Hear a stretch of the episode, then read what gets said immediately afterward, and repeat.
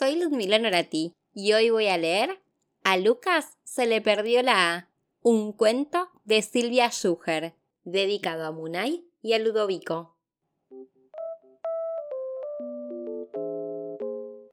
Para los que ya conocen a Lucas, y para los que no lo conocen también, les comento que hace poco le nació el hermano. Sí, ese, el que hasta el cuento anterior estaba en la panza de la mamá.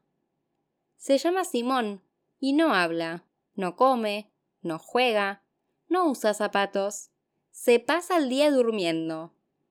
Es pelado y por si esto fuera poco, dice Lucas que también se hace pis y caca encima. Desde que nació Simón, la vida de Lucas cambió. Cambió un poco tirando a bastante bastante tirando un montón. Primero, porque dejó de ser el único chico de la casa. Segundo, porque de golpe y porrazo se convirtió en el mayor, que no es lo mismo que ser un mayor. Y tercero, porque le empezaron a dar más seguido que nunca los terribles ataques de se me perdió. Para los que no saben mucho de medicina, habrá alguno quizás, les cuento que el se me perdió no es una enfermedad, sino un ataque, eso, un ataque que empieza cuando a uno se le pierde algo. Sigue cuando uno no encuentra lo que busca y termina cuando aparece lo que se había perdido o ya nadie se acuerda de lo que alguna vez perdió. O se pierde otra cosa en el camino. En el caso de Lucas, ya antes de que naciera Simón, perder algunas cosas era algo normal. Los cordones de las zapatillas, por ejemplo. O las mismas zapatillas, ¿cómo no? Cada tanto le desaparecía una. Él la buscaba por todas partes. Nada por aquí, nada por allá. Y en el momento menos esperado, la muy fugitiva asomaba la trompa por abajo de la cortina o alguien, eh, a que no adivinan quién, la rescataba del fondo de una pila de papeles que Lucas coleccionaba en un rincón de la pieza. Sí, esa persona era la mamá. Desde que nació Simón, sin embargo, los ataques de se me perdió se volvieron para Lucas un verdadero problema. Un problema molesto, más bien gordo, pelado y de todos los días, casi casi un problemón. Las cosas se le empezaron a perder como por arte de magia, y ante sus propios ojos. La primera gran catástrofe fue la desaparición de Griselda, su tortuga. Lucas la llevó en una caja a la escuela. Los amigos jugaron con ella toda la mañana, hasta en los recreos la sacaban a pasear. Pero al tocar el último timbre en el momento de preparar los útiles para salir, la tortuga se borró del mapa. En la caja no la encontraron. En el aula tampoco. Y en el patio ni que hablar. La noticia se desparramó por todo el colegio como si alguien lo hubiera llevado al galope.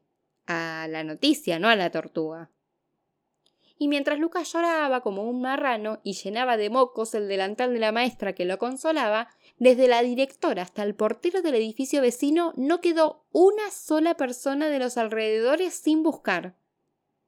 Nada, nada y más nada. Solo cuando además de la tortuga también se habían perdido las esperanzas, sucedió el milagro. Griselda hizo un movimiento raro adentro de la mochila de Lucas y encontrarla fue cuestión de dos segundos. Acá está, acá está, gritó Lucas recontento, y metiendo la mano entre los cuadernos, sacó con hipo y con cara triunfal a la tortuga más buscada del siglo. El segundo desastre de esos días fue haber perdido una almohada, la de la cama más chica. Como casi todas las noches, el papá acompañó a su hijo a la pieza para contarle un cuento antes de dormir iba a empezar con la historia cuando... Oye, descubrió que la cosa cuadrada y blandita donde Lucas apoyaba la cabeza no estaba en su lugar, ni siquiera en el extremo de los pies. Nada por aquí, nada por allá, hasta que de pronto un grito espantoso resonó en toda la casa. Justo en el momento en que la mamá de Lucas fue a levantar a Simón para darle la teta, en el Moisés encontró a su bebé, tapado casi hasta la nariz con la almohada que Lucas había perdido y que nadie podía encontrar. El peor de todos, para ser sinceros, El ataque de se me perdió más largo y profundo que tuvo Lucas para esa época fue el que le dio una semana más tarde. Mejor dicho, siete días, cuatro horas y trece minutos después. Cuando lo llevaron a la casa de la abuela, y en vez de decirle como siempre, Hola abuela, ¿qué tal? le dijo, Ol, buel, ¿qué? Tl. ¿Qué qué? preguntó la abuela. ¿Qué decís? Que ol, buelit, ¿cómo? Te repitió más despacio como para darse cuenta de lo que le estaba pasando. Porque mm, había perdido una letra. Sí, se le había perdido la A. La A de Lucas, la A de abuela, la A de hola, la A de la y la A de tantas palabras más. ¡Vuel! ¡Vuel! gritó desesperado. Se me perdió una letra. ¿Qué qué? preguntó su abuela. ¿Qué decís? Pero antes de que Lucas le pudiera responder, lo agarró suavecito de la mano y lo invitó a dar un paseo bajo el sol. Vamos a la plaza, le propuso. Bueno, dijo Lucas algo triste y se quedó pensando que si no aparecía su A, ya nunca podría pronunciar palabras tan lindas como ganas, como plaza o tobogán. ¿Por qué no subís a la hamaca? le preguntó su abuela por puro preguntar. Bueno, pero. Lucas se interrumpió al contestar. Y es que si no aparecía su A, ya nunca podría pronunciar palabras tan lindas como amacar, ni hamaca, ni arena, ni balde, ni pala, ni nada, ni nada más. Esto es horrible, pensó Lucas. Horroroso, se dijo. Horroroso, repitió. Y ahí nomás se le ocurrió una gran idea para disimular. ¡Abuelo! ¡Abuelo! Gritó entonces contentísimo. Quiero un helodo, agregó. ¿Qué qué? preguntó su abuela ¿Qué decís? Que tengo hombre, abuelo, mucho hombre. Que si sos un hombre. No, que quiero tomar un helodo, abuelo. El abuelo está trabajando, mi amor. El abuelo no, abuelo. Que tengo hombre, que quiero uno golosino, golosino.